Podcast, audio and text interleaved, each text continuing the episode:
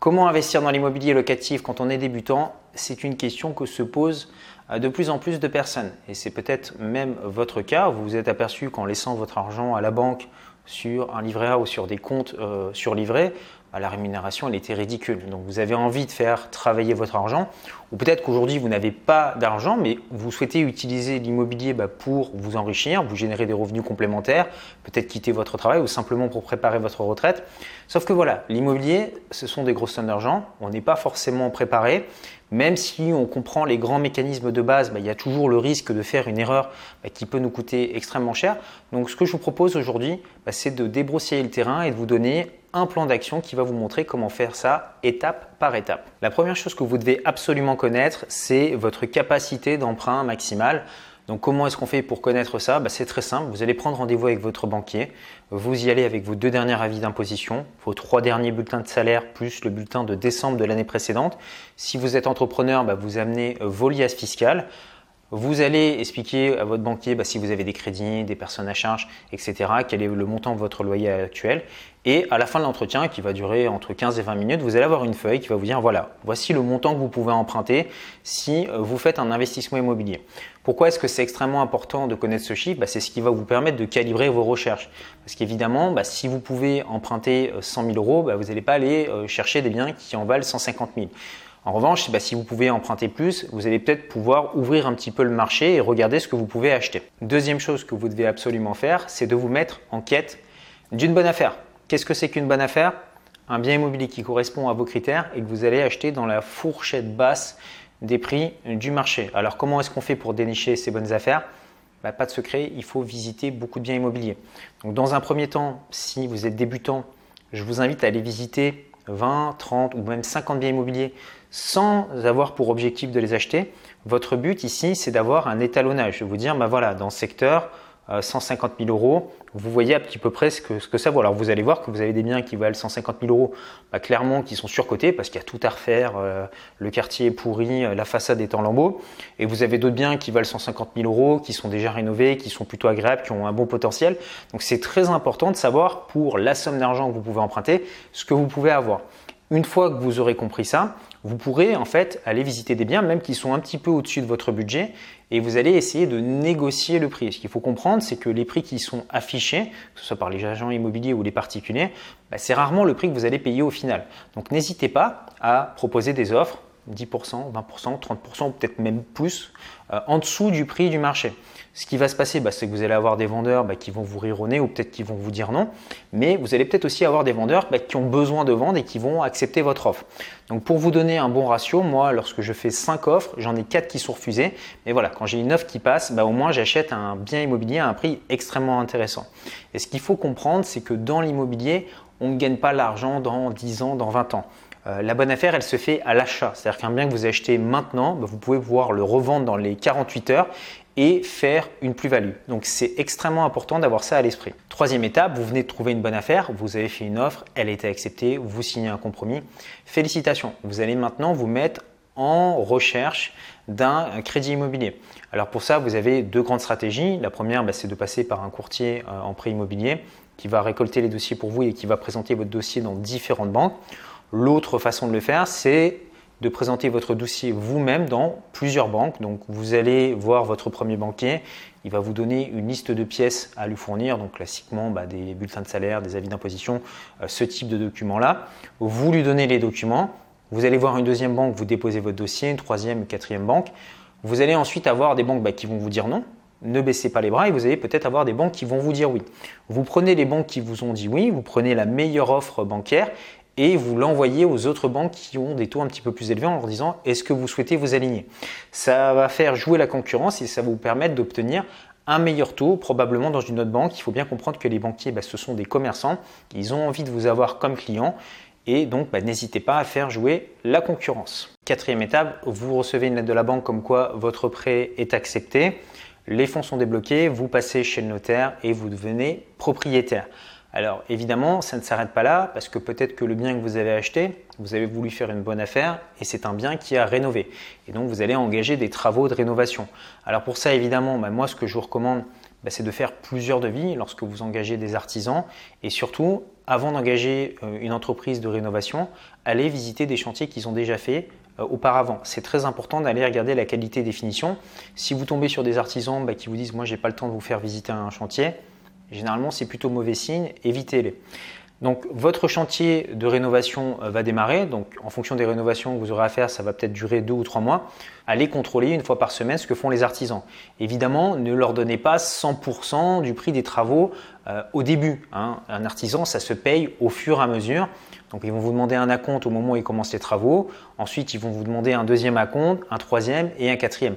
Donc voilà, moi je verse le sol ben, uniquement lorsque les finitions sont terminées dans l'appartement et que l'appartement a été nettoyé. Ce qui permet en fait à l'artisan ben, de rester motivé jusqu'au bout. Parce que le problème c'est que si vous donnez tout l'argent à l'artisan ben, dès le début, lui, il va prendre d'autres chantiers, il va prendre un petit peu de retard et vous risquez d'être un petit peu en difficulté par rapport à ça. Donc faites bien attention parce que les travaux, c'est euh, le point qui peut justement euh, poser problème lors d'un investissement immobilier. Donc il faut être assez vigilant par rapport à ça. Cinquième chose que vous allez maintenant devoir faire, c'est la décoration de votre bien immobilier. Vous allez devoir le meubler. Alors soit vous avez bah, extrêmement bon goût, donc à ce moment-là, vous allez pouvoir le faire par vous-même. Si ce n'est pas le cas, euh, qu'on vous dit que vous avez des goûts plutôt moyens, même si vous, vous pensez que vous avez bon goût, faites appel à une décoratrice d'intérieur. Je vous assure que sur le long terme, surtout lorsque vous êtes investisseur immobilier, c'est extrêmement important de le faire parce qu'elle va choisir les choses qui sont un petit peu tendance, qui plaisent à la majorité des gens. Retenez bien que lorsque vous mettez un bien immobilier en location, ce qui est important, c'est pas qu'il vous plaise à vous, ce qui est important, c'est qu'il vous plaise à la majorité euh, des locataires potentiels. Donc euh, typiquement bah, des décorations IKEA, euh, des tons un petit peu comme ce que vous pouvez voir derrière moi, assez épurés. Ça, généralement, ça ne discrimine pas, c'est-à-dire que la plupart des gens se sentent confortables dans ce type d'environnement. Le contre-exemple de ce qu'il ne faut surtout pas faire, bah, c'est ce que font 95% des gens qui mettent des biens immobiliers à louer euh, sur le bon coin, tapisserie à fleurs, l'évier de la grand-mère et euh, les tomates rouges. Ça, euh, généralement, les locataires apprécient moyennement et ils vont moins prendre soin de votre bien immobilier. Vous allez avoir beaucoup plus de mal à le louer. La sixième étape maintenant consiste à faire des photos professionnelles de votre bien immobilier. Ne faites pas les photos de votre bien immobilier avec votre smartphone ou tout seul engagez un professionnel, ça vous coûter peut-être 100 ou 200 euros. Les photos, vous allez les faire une fois et vous allez les utiliser à vie. Moi, c'est ce que je fais maintenant sur tous mes biens immobiliers. Une fois que la décoration est terminée, je fais venir un photographe qui va rester deux ou trois heures, qui va shooter l'appartement sous tous les angles et je me retrouve avec un très beau set de photos. Euh, ces photos ensuite je les mets en ligne et croyez-moi les locataires bah, qui cherchent dans les petites annonces à louer un bien immobilier, dès qu'ils voient les photos, ils cliquent et je le vois, le taux de clic est énorme euh, par rapport à des appartements standards. Donc les photos c'est votre marketing parce que j'entends très souvent des personnes qui disent ouais mais mon appartement est super, ça va, je mets une petite annonce comme ça et puis si les gens sont intéressés ils viendront. Bah non, si vous n'avez pas une bonne vitrine, bah, c'est potentiellement vous allez perdre des locataires parce qu'ils vont euh, scroller sur votre annonce, ils vont pas cliquer dessus, ils vont pas s'arrêter. Donc c'est extrêmement important. Attention aussi à avoir un texte euh, qui convainc, éviter les, formules du style euh, studio T2 à louer. Non, essayez d'employer des mots bah, qui vont créer un petit peu des émotions chez les locataires. hypercentre, rénové, Wi-Fi, fibre optique. Voilà, donnez des points clés comme ça qui font que le locataire bah, va choisir votre logement plutôt qu'un autre. Septième étape, vous allez maintenant faire visiter euh, votre logement aux personnes qui sont intéressées. Donc moi, ce que je vous recommande, c'est de toujours faire des visites groupées et de ne pas faire de visites individuelles. J'ai fait cette erreur au début quand j'avais mes appartements. Bah, voilà, une personne m'appelait en me disant voilà, je suis disponible mardi à 14h et venez visiter. Je disais oh l'appartement est très bien, oh oui, oh j'adore tout ça. Bon, je vais réfléchir, je vais en visiter cinq autres. Et à un moment donné, bah, moi je me déplaçais, je perdais mon temps et j'avais l'impression d'avoir des gens qui étaient un petit peu en touriste dans mon appartement. Et à un moment donné, euh, bah, ce que j'ai décidé de faire, c'est de passer aux visites groupées. Donc les visites, bah, c'était le dimanche à midi et je faisais venir 4 ou 5 personnes en même temps sans forcément leur dire au téléphone et je disais aux personnes de venir avec leur dossier. Et qu'est-ce qui se passe à ce moment-là? Bah, Vous avez un mécanisme humain hein, qui s'enclenche dans le cerveau. C'est un mécanisme de rareté. On voit qu'il y a d'autres personnes qui sont intéressées. On se dit que peut-être on va perdre l'appartement. Et donc, du coup, les gens se disent Waouh, s'il y a 4-5 personnes qui veulent cet appartement, moi je le veux aussi. Et donc, ils déposent leur dossier. Vous aviez des gens du coup, qui se battaient, qui m'appelaient derrière en me disant Est-ce que mon dossier a été sélectionné, etc. Donc, c'est ce que vous voulez faire. On arrive maintenant à la huitième étape. Il s'agit de sélectionner le bon dossier. Donc moi, ce que je vous invite à faire, c'est vraiment à prendre du recul et pas forcément prendre le locataire qui était le plus sympa, le plus gentil avec vous. Non, vous devez vraiment euh, prendre du recul par rapport à ça et étudier les chiffres. étudier la situation de chaque personne. Donc idéalement bah, des personnes qui vont avoir des revenus euh, qui sont stables, idéalement également des personnes qui vont avoir des garants et vous devez absolument vérifier. Parce que ce qui se passe aujourd'hui, c'est que vous avez beaucoup de locataires bah, qui vont vous déposer des faux dossiers. Euh, voilà, ils vont biduer leur bulletin de salaire ou alors ils se sont fait licencier mais ils ne vont pas vous le dire. Donc vous devez appeler en fait euh, l'employeur, euh, que ce soit bah, de la personne qui loue votre logement, et également appeler l'employeur des garants. La neuvième étape maintenant, c'est la récompense parce que vous allez toucher tous les mois ou peut-être même plus régulièrement si vous faites par exemple de la location courte durée, vous allez toucher vos loyers. Donc ce qui est important, bah, c'est de s'assurer que les loyers que vous allez toucher bah, soient supérieurs aux charges que vous rentrez. C'est pour ça que moi, je vous recommande toujours, avant de faire un investissement locatif, de vous assurer que votre bien immobilier s'autofinance. C'est-à-dire que les loyers que vous touchez sont supérieurs à la mensualité de crédit, plus les charges, plus les impôts. Donc quand on arrive à l'équilibre, bah, c'est un bien qui est autofinancé. C'est-à-dire que vous ne mettez pas d'argent euh, de votre poche. En revanche, si un bien commence à vous coûter de l'argent, bah, désolé, mais c'est une mauvaise affaire. C'est que vous avez acheté un passif. Si vous voulez devenir un investisseur immobilier à succès, vous devez acheter des actifs. C'est-à-dire qu'un bien immobilier doit s'autofinancer au minimum, voire dégager un excédent de loyer. C'est ce qui s'appelle du cash flow. Dixième point, vous venez de louer votre logement pendant un an et vous devez maintenant faire votre déclaration d'imposition. Alors ce qu'il faut savoir, c'est que lorsque vous déclarez des revenus euh, locatifs, vous avez plusieurs régimes qui s'offrent à vous. Vous avez le régime de la location foncière, c'est-à-dire que vous louez un appartement en nu, sans meubles. Ce n'est pas forcément le plus intéressant et généralement c'est là que vous allez payer le plus d'impôts. L'autre stratégie que je vais vous recommander, surtout si vous achetez votre bien immobilier, c'est de louer un bien en meublé. Vous allez rentrer dans un statut qui s'appelle le loueur meublé non professionnel. Vous allez pouvoir bénéficier bah, d'un abattement assez important sur les loyers que vous touchez ou de pouvoir bah, déduire un, certain nombre de frais euh, si notamment vous avez fait des travaux dans votre bien immobilier. Donc pour ça, ce que je vous recommande, c'est de prendre rendez-vous avec un expert comptable euh, pour faire une simulation.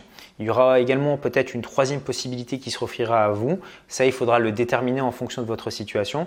Au moment où vous achetez votre bien immobilier, bah, peut-être qu'au lieu de l'acheter en nom propre, vous allez vouloir l'acheter euh, via une société par exemple via une SCI euh, à l'IS. C'est ce que font certaines personnes lorsqu'elles ont déjà une entreprise.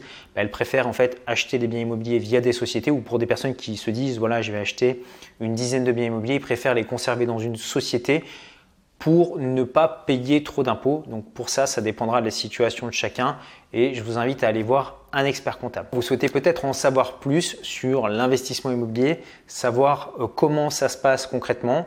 Eh bien, ce que j'ai fait, c'est que j'ai préparé pour vous une heure de formation offerte. Il s'agit de quatre vidéos privées bah, qui vont vous montrer euh, comment est-ce que l'on fait pour investir dans l'immobilier étape par étape et on va aller beaucoup plus loin que ce que vous avez vu aujourd'hui. Alors pour y accéder, bah, c'est très simple. Vous avez un petit carré qui s'affiche ici où vous retrouverez un lien juste en dessous dans la description. Vous cliquez dessus, vous entrez votre adresse email et vous allez recevoir cette série de vidéos au fur et à mesure dans votre boîte email. Moi, je vous dis à tout de suite de l'autre côté. Prenez soin de vous. Ciao, ciao.